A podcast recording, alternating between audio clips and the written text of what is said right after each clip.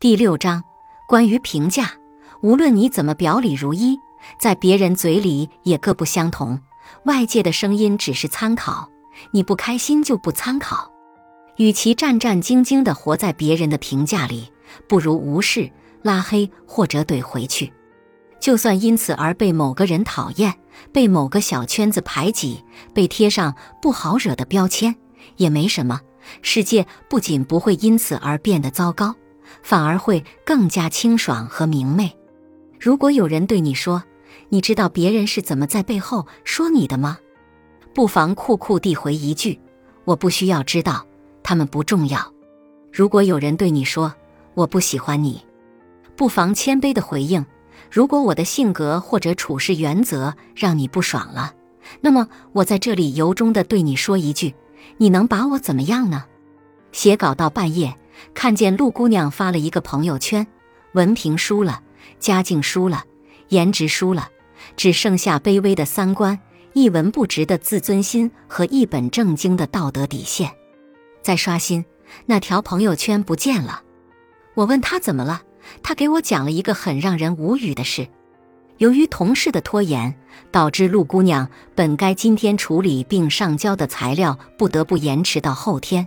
所以，陆姑娘必须去跟领导解释一下。她纠结了好半天，因为跟领导说真话，肯定会让那个同事挨批评。可如果不解释，那么这份责任就得自己承担。思来想去，她还是怯生生的找领导了。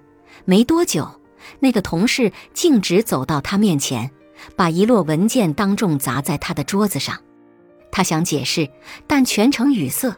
憋红了脸站在工位上，就像一位初次登台的脱口秀演员，好半天也讲不出一句俏皮话。他说：“我提醒了他好多次，可他根本不当一回事，有空跟人闲聊八卦，却没空做点正事。这明明都是他自己的问题，他怎么一点不知道反思，反倒全都怪罪到我身上呢？”我回复道。因为坏人的心理素质永远比好人强大，比拼道德底线，好人经常会输给坏人，就像是比拼味道的浓郁程度，香水永远干不过韭菜盒子。成年人的世界有很多的无奈，自私的人很少自卑，无知的人很少敬畏，招人烦的人很少不开心，反倒是守规则的人更容易被冒犯，懂事的人更容易被亏待。满心是歉意的人更容易遍体鳞伤。面对别人的非议与批评，你永远都有两种选择：一种叫自甘堕落，一种叫心态超好。我所谓的自甘堕落，不是指多看几个视频、多喝几杯碳酸饮料，而是整天都在想方设法的吸引别人、讨好别人，纠结于该如何解释自己，如何让人喜欢。满意和关注，而我所谓的心态超好，就是别人笑你太疯癫，你就笑别人。哎呦，这都被你看出来了。事实上，那些你不解释清楚就无法理解你的人，多数也是你解释了半天也不会理解你的人。因为理解你的人不需要你的解释，讨厌你的人也不会因为你的三言两语就转变对你的看法，甚至在某些人看来。你卖力解释自己的样子，就像一个犯人在开脱罪名。那么，怎样才能不在意别人的看法呢？首先，你要学会给不同的人打分。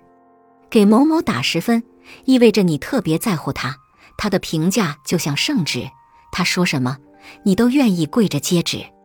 给某某打一分，意味着他在你的世界里无足轻重，他的评价就像厕纸，他说什么。你都可以直接扔了。当你给所谓的别人打完分，你就会发现，虽然身边人潮汹涌，但真正重要的人寥寥无几。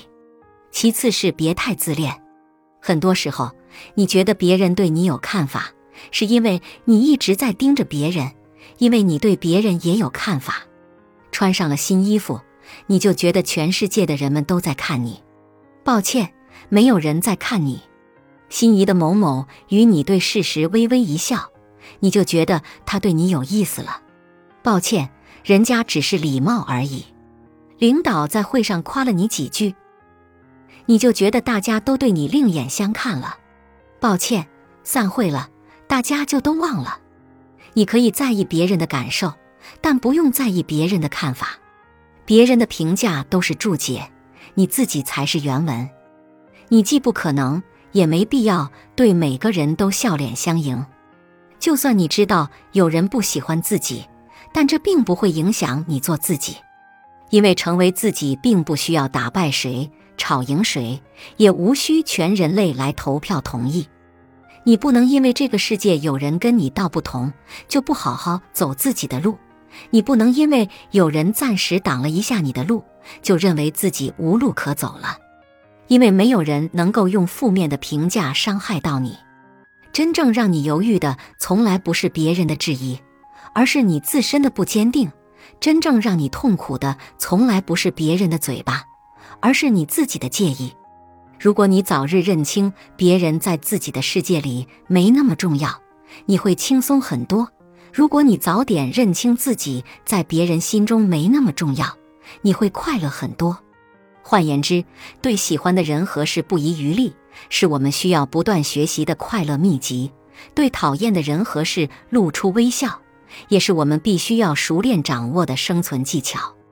成熟的标志就是不需要靠别人的巴结来获得优越感，不需要靠别人的认同来获得价值感，不需要靠别人的表扬来获得存在感，而是允许自己被否定、被批评，但心里明白这并不能说明什么，这只是别人的个人判断，自己无需认同。